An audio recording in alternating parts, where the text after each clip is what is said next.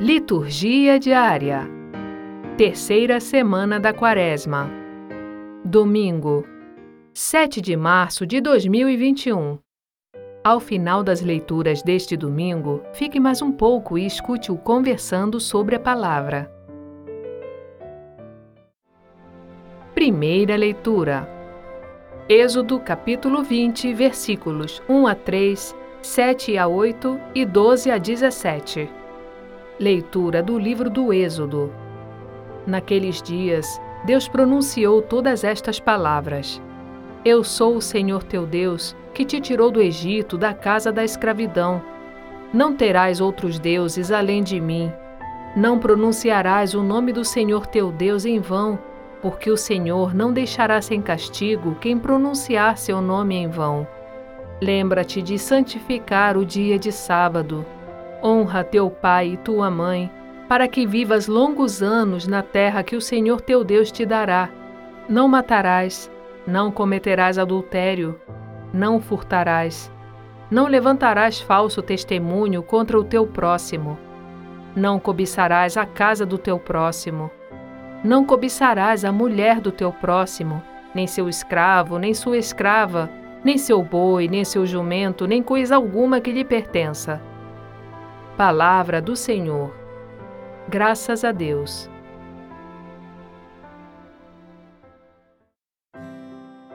Salmo Responsorial 18 Senhor, tens palavras de vida eterna.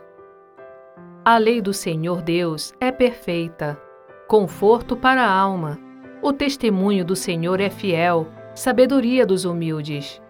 Os preceitos do Senhor são precisos, alegria ao coração.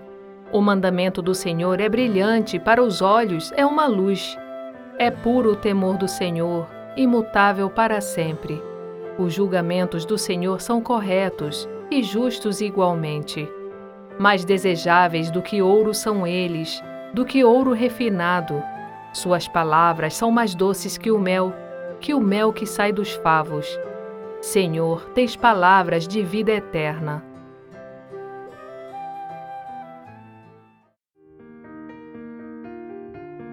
Segunda leitura.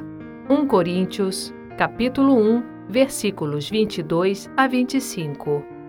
Leitura da primeira carta de São Paulo aos Coríntios. Irmãos, os judeus pedem sinais milagrosos, os gregos procuram sabedoria. Nós, porém, pregamos Cristo crucificado, escândalo para os judeus e insensatez para os pagãos. Mas para os que são chamados, tanto judeus como gregos, esse Cristo é poder de Deus e sabedoria de Deus. Pois o que é dito insensatez de Deus é mais sábio do que os homens, e o que é dito fraqueza de Deus é mais forte do que os homens. Palavra do Senhor. Graças a Deus. Evangelho. João, capítulo 2, versículos 13 a 25. Proclamação do Evangelho de Jesus Cristo segundo João. Estava próxima a Páscoa dos judeus e Jesus subiu a Jerusalém. No templo, encontrou os vendedores de bois, ovelhas e pombas e os cambistas que estavam aí sentados. Fez então um chicote de cordas e expulsou todos do templo, junto com as ovelhas e os bois. Espalhou as moedas e derrubou as mesas dos cambistas. E disse aos que vendiam pombas: Tirai isso daqui. Não façais da casa de meu pai uma casa de comércio. Seus discípulos lembraram-se mais tarde que a Escritura diz: O zelo por tua casa me consumirá. Então os judeus perguntaram a Jesus: Que sinal nos mostras para agir assim? Ele respondeu: Destruí este templo e em três dias eu o levantarei. Os judeus disseram: 46 anos foram precisos para a construção deste santuário e tu o levantarás em três dias. Mas Jesus estava falando do templo do seu corpo. Quando Jesus ressuscitou, os discípulos lembraram-se do que ele tinha dito e acreditaram na Escritura e na palavra dele. Jesus estava em Jerusalém durante a festa da Páscoa. Vendo os sinais que realizava, muitos creram no seu nome. Mas Jesus não lhes dava crédito, pois ele conhecia a todos e não precisava do testemunho de ninguém acerca do ser humano, porque ele conhecia o homem por dentro. Palavra da Salvação. Glória a vós, Senhor.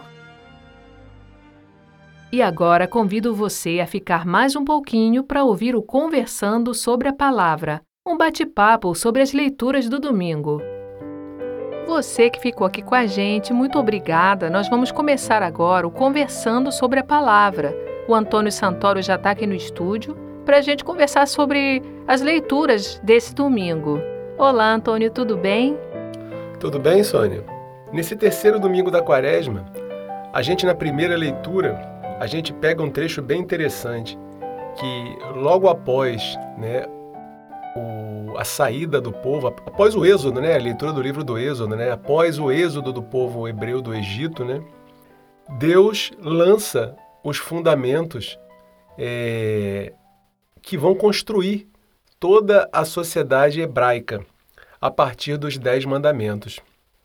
É muito interessante porque Deus não dá os mandamentos ao povo para escravizar o povo, como o povo vivia no Egito. Deus dá os mandamentos para libertar o povo. Eles são mandamentos que vão organizar aquela sociedade em função da vida e da própria liberdade deles. A função desses mandamentos é orientar, né? orientar para que o próprio povo consiga conservar sua liberdade e a sua vida e não volte jamais a ser escravo. Né? Depende do próprio povo é, a obediência, né? o seguimento às instruções que, estão, que são passadas diretamente por Deus. E logo de cara, a gente já se depara com o primeiro mandamento. Né? Eu sou o Senhor teu Deus que te tirou do Egito, da terra da escravidão. Não terás outros deuses além de mim. Olha só, né? Deus ele exige exclusividade. Né? O Egito era uma terra onde o politeísmo imperava, onde se adoravam vários deuses, inclusive o próprio faraó era um deus.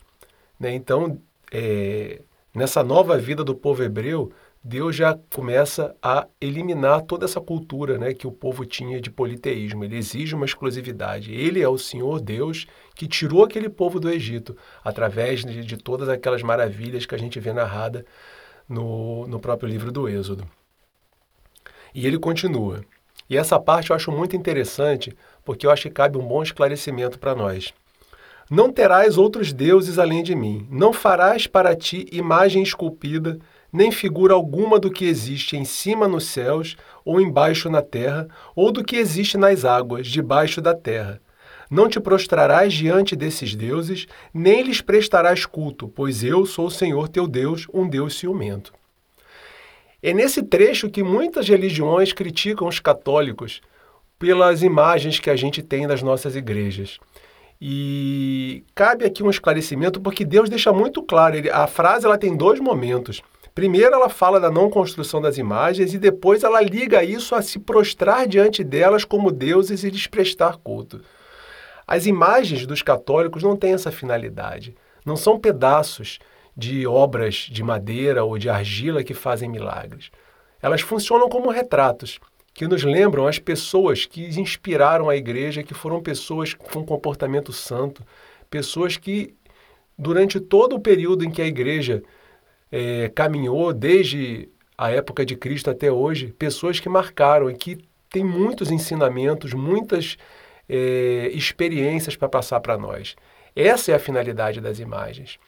E a gente pode ver também uma outra coisa que, só para a gente fechar esse contexto, uma outra coisa que deixa bem claro, é que em determinados momentos do, da própria leitura da Bíblia, né, a gente vê no próprio livro do Êxodo numa determin, num determinado momento, no capítulo 25, o próprio Deus ele manda que Moisés fizesse imagens de dois querubins para que fossem colocadas sobre a arca da aliança.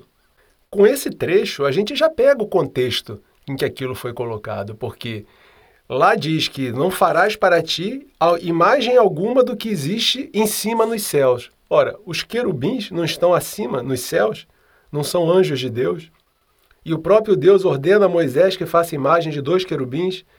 Ou seja, então não é a proibição da feitura de imagens que está sendo colocada, mas sim a proibição da adoração das imagens como se fossem deuses. Eu acho que o exemplo que você usou no início muito, muito bom. É, é, como se fossem retratos. A gente não, não tem, não guarda retrato da nossa família para é, para lembrar de momentos importantes ou coloca um, uma foto de uma pessoa querida na parede, porque aquela pessoa é, é importante para a gente.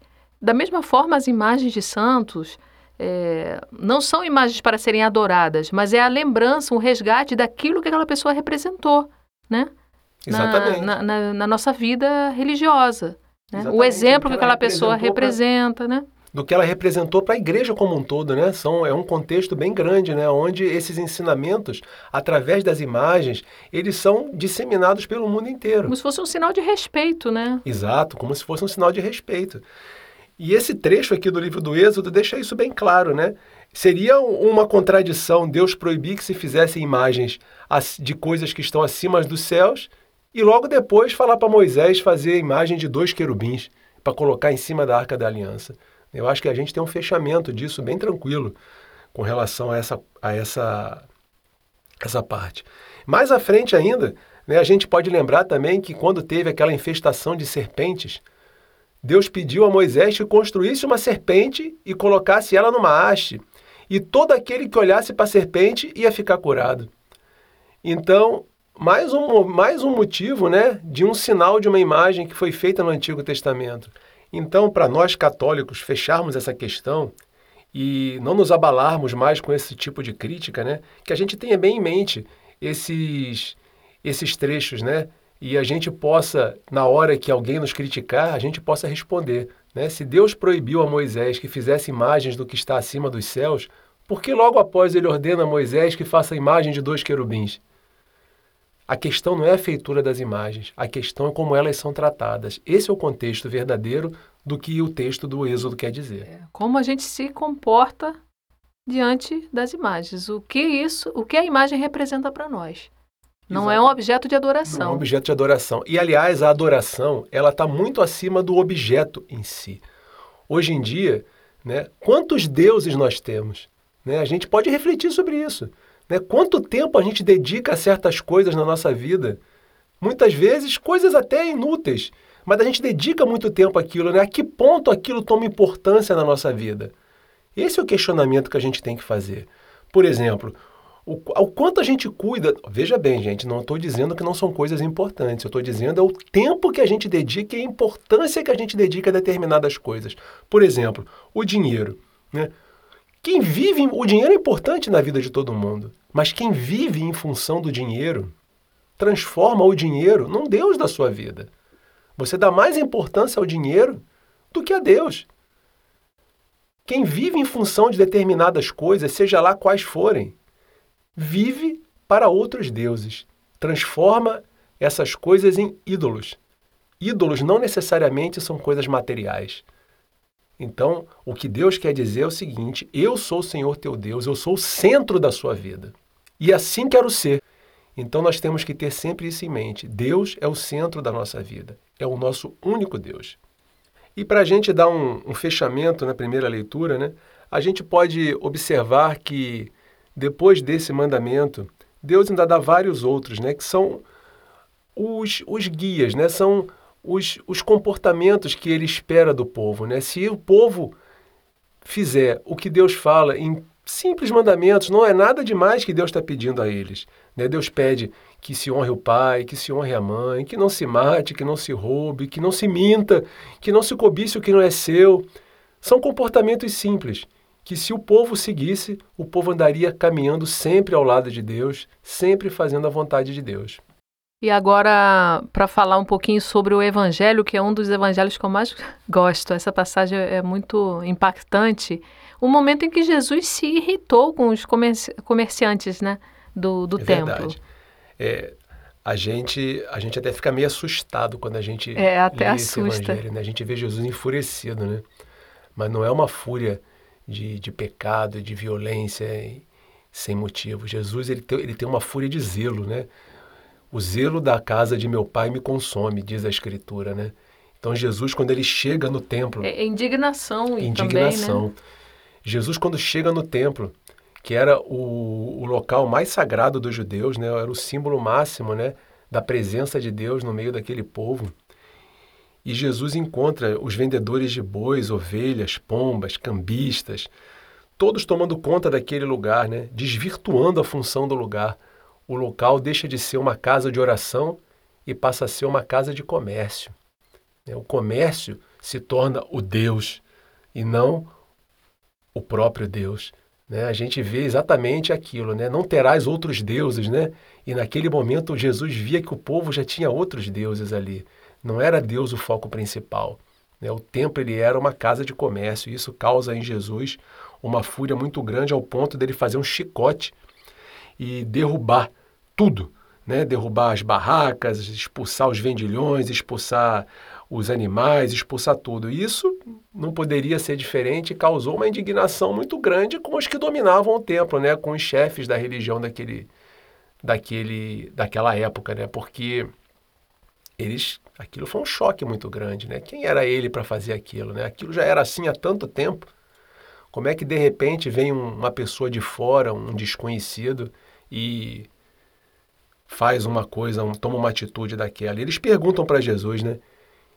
Que sinal você mostra para gente para você poder agir dessa forma? E Jesus dá a resposta que eles não entenderam e que muitos atribuem como causa depois da condenação de Jesus. Né? Jesus diz: Destruí esse templo e eu reerguerei em três dias. E eles pensam que é o templo físico, né? Exatamente. O templo, a, a reconstrução do templo de, de, pedras. Eles falam, né? 46 anos foram necessários para construir esse templo e tu dizes que o reerguerás em três dias? Então eles não entendem, né? Mas Jesus falava do templo do seu próprio corpo. Jesus falava de Deus, né? Que ele era o templo. Ele era o templo verdadeiro. Deus é o templo verdadeiro. Só que as pessoas não, não tinham capacidade nem os próprios discípulos compreenderam o que Jesus quis dizer na hora, né? Só compreenderam depois da Só ressurreição. Depois, né? Então Jesus ele falava né, sobre isso. E o que eu acho muito interessante é que quem captou muito bem essa mensagem foi Paulo.